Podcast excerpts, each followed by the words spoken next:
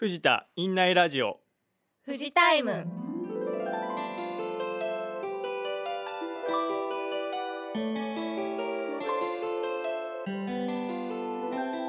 皆さんいかがお過ごしでしょうか？事務員の井出です。看護学科の水野です。医療検査学科の郡です。今回の台本担当は山崎さんです。藤田モール2階のファミリーマート前から公開収録でお届けします今回第98回のラインナップをお伝えします。オープニングトークのテーマは年末年始の過ごし方。ミニ情報は展示スペースについて。医療フロンティアでは糖尿病ケアサポートチームに所属している管理栄養士の原田さんによるお話です。イベントホールでは藤田医科大学管弦楽部定期演奏会のレ・ミゼラブルをお届けします。憩いの本棚では北条民夫のすみれをお話しします。エンディングのトークテーマはお年玉の使い道です。それでは早速オープニングトークに参ります。今回のトークテーマは年末年始の過ごし方ということでございます。この放送が始まっているのが2024年明けましておめでとうございますというところでございますね。1月3日です。収録は2023年の12月まさに師走でちょっとバタバタしている時期に今行っておりますが、まあ、そんな年末年始ゆったりとどう皆さん過ごしたいかなということで今回 MC でお話をしていきたいと思います。えっと、まず私ですが私ちょっといつもはですねだらだらしていることが多いんですけれども2024年の年年始ですね年始はちょっといろんな神社とかに行って御朱印を集めたいなというふうに思っています。えーと、と2022年か3年くらいから御朱印帳を始めて全然あのコレクターって感じではなくてあくまで行ったところでもらうっていうことをしているんですけれども、まあ、せっかくねあの御朱印始めたのであのだらだらせずにちょっと初詣行って御朱印もらいたいなって気持ちがあるんですが、まあ、混んでるだろうなって 嫌だなって思うので、まあ、ちょっとそのせめぎ合いでね実際この放送があの始まっている時私どうしてるかなっていうところではありますがはい御朱印あの今今はちょっともらうつもりでいます。今いくつくらい今はでもまだ10個15個は行ってないかなと思いますね。でも本当になんか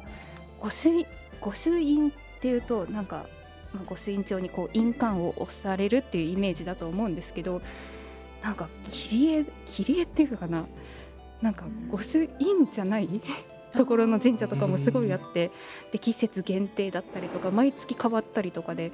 本当にコレクションしてるような人もいるんですが、まあ、私はあくまで行ったところでもらうっていうご支援目当てではいかないよっていうスタンスを今のところ取っています。はまらないように気をつけたいです、ね、そうですね。ちょっと周りにあの笑われていますけれども、そんな感じでおりますね。他にどこ、はい、どこかなんか行かれたところとかあるんですか？そうですね。この近くだと、まあ、あの熱田神宮大きいところで、うん、あのご朱印もらったこともありますしあの私実家が小牧市で小牧のあの大阿方神社っていうちょっと奥まったところにある神社、うん、そこでももらったことありますし、まあ、小牧市はあの田形神社とかも有名なのでそっちに初詣行ってもらってみようかなってって思いながらどうしようかなってねちょっと笑われましたけど あの行かないんだろうな井出さんってちょっと笑いのあのが今ねちょっと聞こえましたけれどもそういう計画でおります。水野さんはいかがですか？と私は基本的にその過ごし方が毎年大体変わらずっていう感じで、はい、年末はその祖父母、まあ、年末年始祖父母の家で過ごすことが多いんですけど、はい、年末は祖父母の家ですき焼きを食べて、年越しそばをすって。年始は、はい、あのおせちとカニ鍋をカニ鍋。カニ。え毎年ここでカニ買うみたいなのとかももう決まってるんですか？そうですね。もう祖父母なんでも用意してくれてるんですけど、はい、もありがたく行きつけのそのカニ屋さんカニ屋さん？かもですね。もうなんか頼んでもらってるのもありがたくいただくっていう感じでいつも行かしてもらっててもうちょっと年末年始は、もうクリスマスもそうですけどずっと、もうね食べ食べる。わかります食生活が乱れに乱れて食の年末年始かなっていう感じですかね。一年お疲れ様っていう気持ちもね ありますから。そうですよ。その時くらいは。食べ物で始まっていい食べ物で終わりますもんね。いいこと言いますね。じゃあいい2023年を終えて2024年を始めてください、はい、ありがとうございます。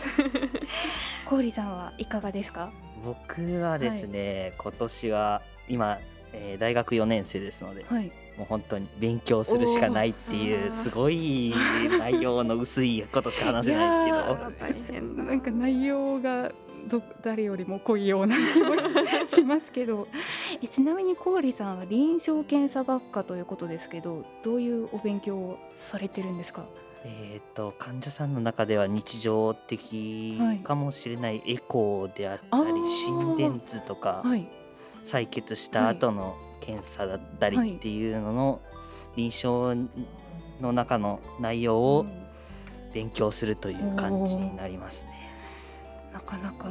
難しい。結構実践的な内容って感じなんです、ね、そうですね。結構、はい、よく多くの人がかかるような病気であったりっていうのの特徴的な所見とかっていうのを勉強してるっていう感じですね。いやなかなか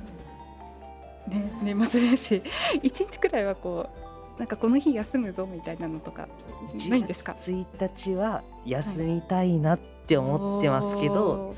これが公開される頃に休んでるかどうかはわからないです。なるほどです。ね、ぜひあの放送を聞いた皆さん、氷さんどうでしたかっていうお便りをね いただきたいですね。していただけると嬉しいです。ではそんな感じで皆さん年末年始あの過ごしていきたいと思いますラジオをお聞きの方も年末年始こう過ごしたよということがありましたらぜひぜひお便りをそして郡さんへのねあのご質問なども はいお待ちしております藤田院内ラジオ富士タイムは毎月2回第1水曜日と第3水曜日に配信しています。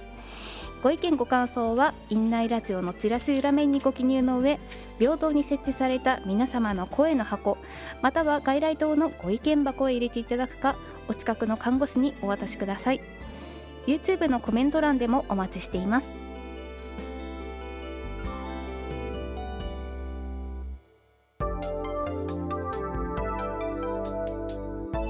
富士タイム2情報。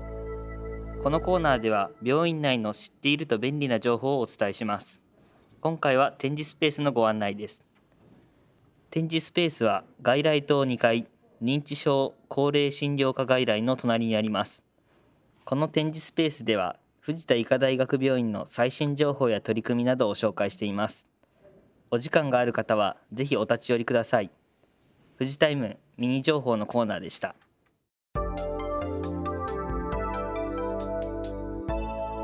富士タイム医療フロンティア。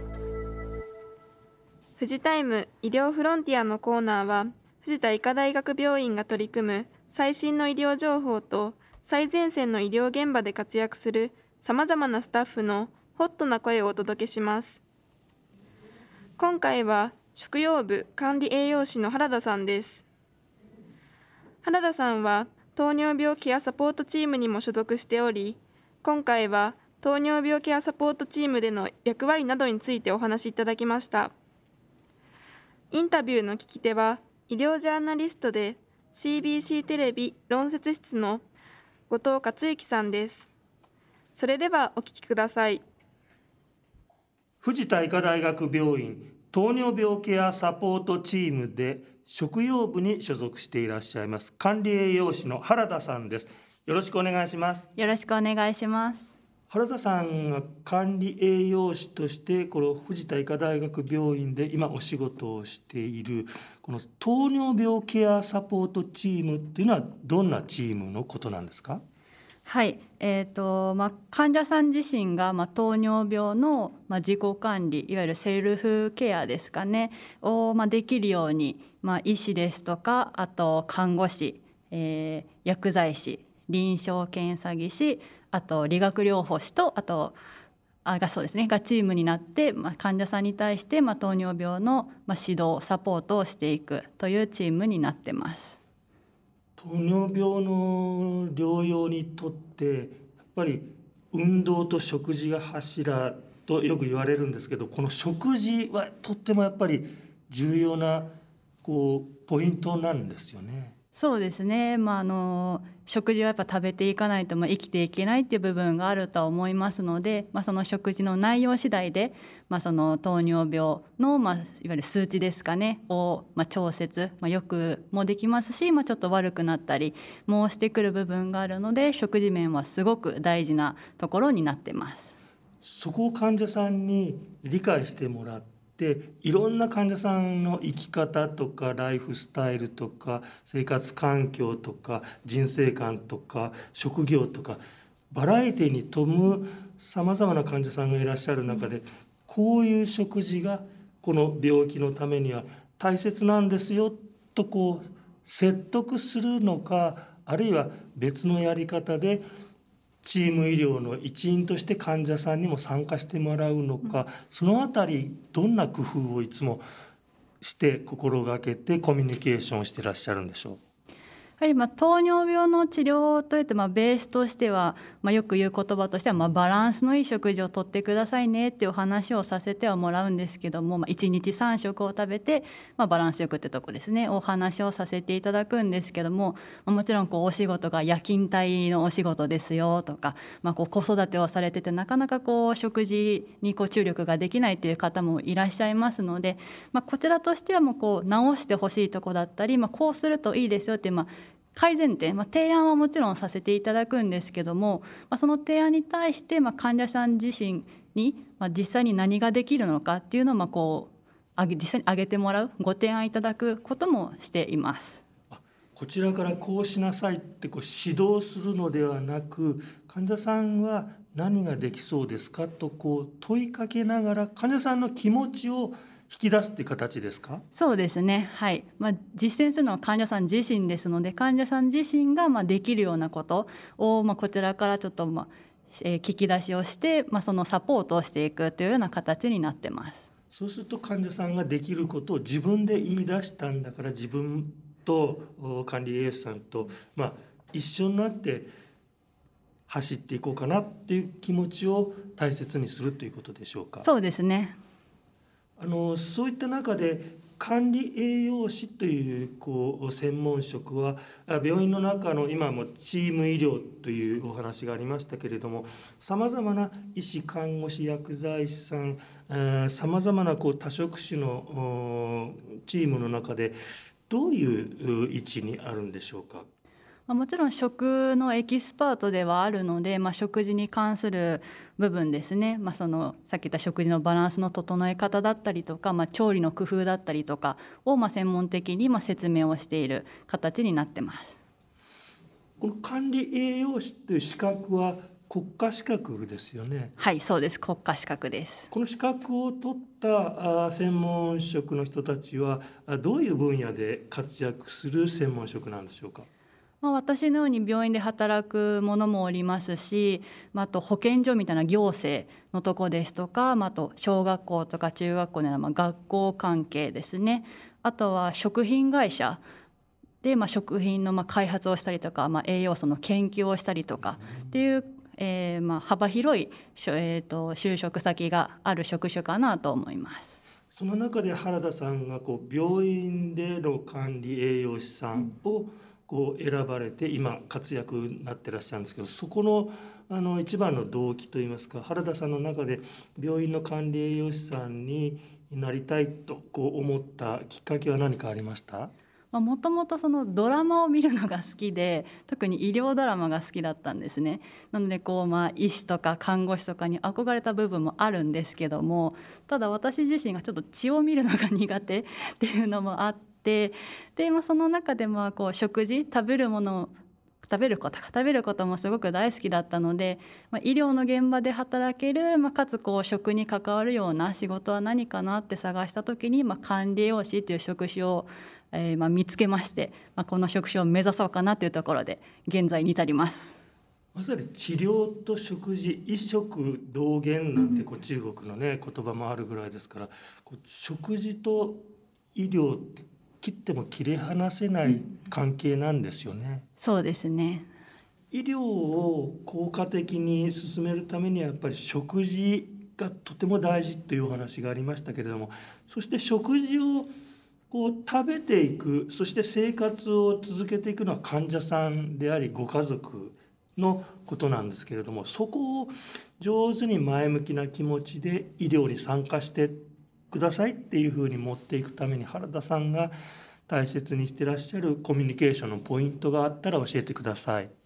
はいあの栄養指導の時によくお話をさせていただいているのは、まあ、とりあの指導の最初にいわゆるアイスブレイクっていうものがあって、まあ、こう患者さん、まあ、やっぱ緊張をねもちろんされてるので、まあ、そのちょっと緊張をほぐすような形で、まあ、最初だとよく、まあ「体調どうですか?」とか、まあ、そのその日の気温の話とか天候の話をあえてしたりもするんですけどそれでちょっと患者さん自身をちょっと気持ちを柔らかくあのしていただいてから、まあ、食事の話に入るんですね。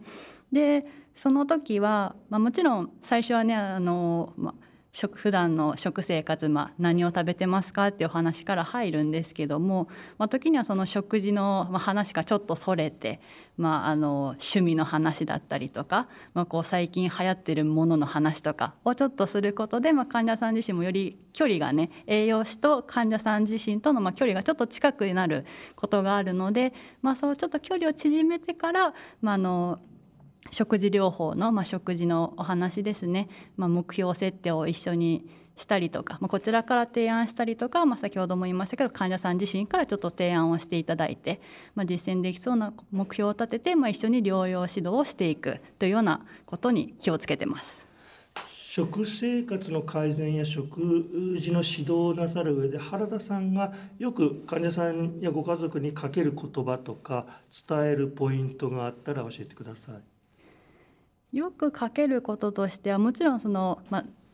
何回か栄養指導に来られてる方だとこう目標前回の目標に対して、ま、それが実践できたかとか、ま、例えば体重、ま、ちょっとね体型がしっかりした方だと、ま、体重の減量の目標とかも合わせて立てるんですけども、ま、その体重がちょっと下がったとかあとはヘモグロビン A1C とかのま数値がちょっと良くなったとかでもしその数値が良くなったらもうしっかり「おめでとうございます」とちゃんと実践できましたねと称賛もちろんしますしもしその数値がちょっと目標を達成できてなかった場合は逆にじゃあその、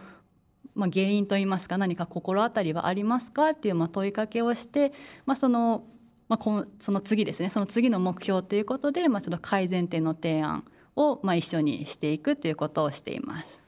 改善のポイントで多くのケースで共通点が感じられることとかありますか？例えばなかなかこう食欲がこうあればこうついつい時間関係なく美味しいものが出てくると食べちゃうとか完食をしちゃうとかいう、えー、食生活の乱れからなかなか脱却できないケースも多いかなと思うんですけどそういう時に原田さんはどんなアドバイスをされるんでしょうか？特にその2型糖尿病の患者さんの場合だと、まあ、この血糖値が高い状態が続くと、まあ、こう膵臓がいわゆるまあ、疲労というか、まあ、疲れてくるよっていう話をするんですけども、まあ、例えばちょこちょこ食べるような、まあ、間食をたくさんするような患者さんだと、まあ、膵臓が常に働かなきゃいけないのでどんどん弱っていってるよ。膵臓はやっぱこう心臓と違って常に動き続けられるものではないので膵臓が弱ってしまうので、まあ、それをちょっといたわるような形でまあ、ちょこちょこ食いじゃなくて、まあ、食事のあとすぐにちょっとまあご褒美程度に、まあ、好きなものをちょろっと食べて、まあ、あの膵臓の方もねしっかり休めてあげることは大事ですよっていうお話はさせてもらいます。じゃあ今のようにやっぱりこう食べたいなと思ってものべつ幕なしでこうちょこちょこ食べずに食事と食事の間は膵臓のお休み時間を持つっていうのがポイントなんでしょうか？そうですねあの食べる時と、まあ、しっかり休む時、まあ、メリハリをつけることが大事になってくるかなとは思います。そうやってこう患者さんとコミュニケーションを取りながら食事が改善できた場合患者さんはやっぱり療養生活もいい方向へ向かっていきますよねそんな時原田さんはあのどんなお気持ちをいつも抱かれるんでしょうか？まあ、患者さんが数値良くなるのも喜ばれると思うんですけど私自身も大変嬉しく思いますやはり患者さんやご家族の食生活が安定してこう療養生活がいい方向へ向かっていくそのための管理栄養士さんとしては一番どんなところがこうやりがいなのかなとあるいは患者さんからかけられる声で嬉しいことこれまでこんなことがあったっていうエピソードがあったら教えてください。はい最近栄養指導の時に患者さんから言われたこととして、まあ、その患者さんはあのおやつがすごく大好きであの、まあ、毎日あのかなりの量を食べられてた方がいらっしゃったんですけども、まあ、その方お家にお菓子を常備されてる方だったんですね。で、まあ、継続的にこう栄養指導の時に、まあ、おやつ、まあ、あまり食べ過ぎないでねってお話をしてましてで今回その数値が良くなったので、まあ、どうしてどうなんかこう気をつけましたかっていうお話を聞いたらもうおやつを食べようと思った時にあのおやつに手は伸びたんだけどもその時に私の顔が浮かんで、まあ、結局口に運ぶことはなかったっていうお話を聞きまして、まあ、ちょうど、まあ、栄養指導のまあ効果じゃないですけども、まあ、出て、まあ、うまく数値の方もね改善したのでそれはそれで良かったかなと思いました。なるほど。やはりそれだけ深いコミュニケーションそしてあの彼さんの心に響くお話を積み重ねてくださった原田さんの、まあ、成果かなということですよね。ぜひこれからもあの患者さんのためにご活躍をお願いします。はいよろしくお願いします。ありがとうございました。ありがとうございました。食用部管理栄養士の原田さんのお話でした。医療フロンティアのコーナーでした今回の富士タイムいかがでしたか？エンディングのトークテーマはお年玉の使い道です。ラジオをお聞きの方の中にもお年玉もらったよという方ねいらっしゃるかもしれません。残念ながらもう私はもらえる年齢ではありませんが大学生まではもらっていてなんかお年玉って結構ねその家々のルールが多分あると思うんですけど、うん、あのイデケルールでは学生の間はもらえてたので、うん、大学生まではもらえててでも社会人になったらその代わり親にも渡すっていう感じでね、うん、もうあの今も親に、まあ、ちょっとですけれども渡しています。まあ、なのでもらえる立場親からももらえないのでもらえる立場ではないんですけれどももらえるとしたらそうですねまあちょっと美味しいものを食べたりねいい化粧品買ってみたりとかそういう感じですかね。あのちっちゃい頃のお年玉ってちっちゃい頃からすると5,000円って高額だと思うので結構ちっちゃい頃はもう貯金一択っていう感じだったんですけど今はねありがたいことにあの働かせていただいて あの収入がありますので5,000円とかもらったらもうあの消費積極的にねこう使っていきたいなと。回さないといけない、ね、そうですね社会回してあの経済を回してあのねいきたいと思います。社会に貢献していきたいです。水野さんはいかがですか？もらえてますか？まだ。あ、そうですね。私はまだもらえてて、はいまあ、学生さんだと水の毛ルールも学生水の毛、はい、あのなんだ年末年始あの、はい、祖父母の家に行くことが多いんですけど、はい、私初孫なのでだからちょっとどこまで適お年玉が適用するかちょっとまだわかんないんですけど みんなこうねタイミングを測りかねてる。測りかねてる感じだと思うんですけど 多分もらえるんじゃないかなっていう感じで、ね、はい。ちなみに何に使おうかとかはそうですね。もう最近すごい、はい、なんかもう急に風が冷たくなってきて、もう寒いなって感じなので、はい、まあちょっとあったかいコートいいコート欲しいなって思いますね。ちょっとコート高いのではい、おじいちゃん、ね、おばあちゃんお願い初孫ですからね。絶対そういうのね、あの出してくれます。頑張ってください、ありがとうございます 氷さんはいかがですか？使い道は。僕はですね、はい、氷家のルールでは、はい、氷家ルールは。多分学生の間はもらえるっていう話だったと思うんですけど、はい、僕はやっぱり二十歳、今22歳なんですけど二十歳になった時にもう二十歳までって言ったんですよね。こいい。すごいですね。言ったんですけど、ごいよくよく1年前を思い返してみたら、はい。あれもらったんかもしれないっていう ちょっと確かじゃない記憶があど。で、はい。まあでもそのもらったかもらってないかっはい。ていう記憶が曖昧なのははい僕はお年玉一回もはい直接的に使ったことがなくて毎年じゃあ貯金と貯か金なんですよ、ね。えなんでまあ貯金使わないとやっぱりもらった感覚まあって確かに。ちょっと薄れるじゃないですか、えじゃあもうちっちゃい頃からずっと貯金してる。ちっちゃい頃からですね。ね。もうもらって一回も使った記憶がないです。でまあそれをじゃあ何かのタイミングで大きい出費がある時とかに。そうですね。結構まとまっ、使ったことは一応あって、はい。大きいお金が必要な時にはい、まあ、使ったりって積みいう感じ。立ててたお年玉からまあ出すというような、素晴らしいですね。素晴らしいですね。一。気に減ってびっくりしますもん。貯めてたんだなっていう感じがします。ね、大きい出費あるとちょっとねゾッとしますよね。通常の数字とか見ると。安心感はありますね、溜まってるっていう。ああそうですね。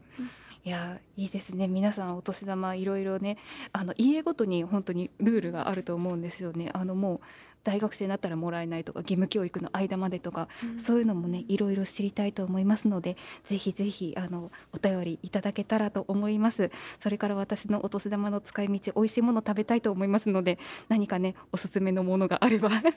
あのお便りで教えていただけると嬉しいです。さてここで第100回配信の告知をさせていただきます。実はフジタイムは2024年の2月7日に第100回の配信を迎えます第100回の配信は特別配信として映像でお届けします。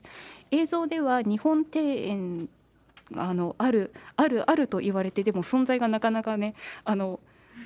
あの本当にあるのかっていうふうに言われてきた 日本庭園にちょっと偵察に行ってみたりですとかあと連帯の滝というねなかなかちょっと病院の外にはなるんですけれどもあの大学の方に近いところにある連帯の滝というものも見たりしています。あの実は私2023年の10月からちょっと病院ではなくて本部の方に仕事仕事場が移動になりましてあの時々出勤とか退勤の時に連帯の滝にいる鯉を眺めて レポートしてますのでぜひ皆さんも映像で見ていただけたらと思います。もちろんあのおすすめのお散歩スポットや院内の施設とかサービスとかそういった便利なものも紹介してますのでぜひ配信楽しみにしていてください。院内ラジオ富士タイムでは皆さんからのお便りをお待ちしております。ご意見ご感想は院内ラジオのチラシ裏面にあるアンケート欄にご記入の上病棟に設置されている皆様の声の箱または外来棟のご意見箱に入れていただくかお近くの看護師にお渡しください。また YouTube のコメント欄でもご感想お待ちしております。この放送をもう一度お聞きになりたい方過去の放送も聞いてみたいという方はぜひ YouTube をご利用ください。どなたでもいつでも無料で聞くことができます。チラシに掲載されている QR コードを読み取るかインターネットで富士田医科大学病院富士タイムと検索してください。チャンネル登録もよろしくお願いします。そして病院から皆さんへのお願いです。院内ではマスクの着用手や指の消毒など予防策にご協力をお願いいたします。また当院では高度医療急性期医療を担う役割から面会ルールを設けており病院側の依頼による来院のみ可能となります。皆さんご理解ご協力をお願いいたします。富士タイム今回はこれで失礼いたします。それではまた次回。お楽しみに。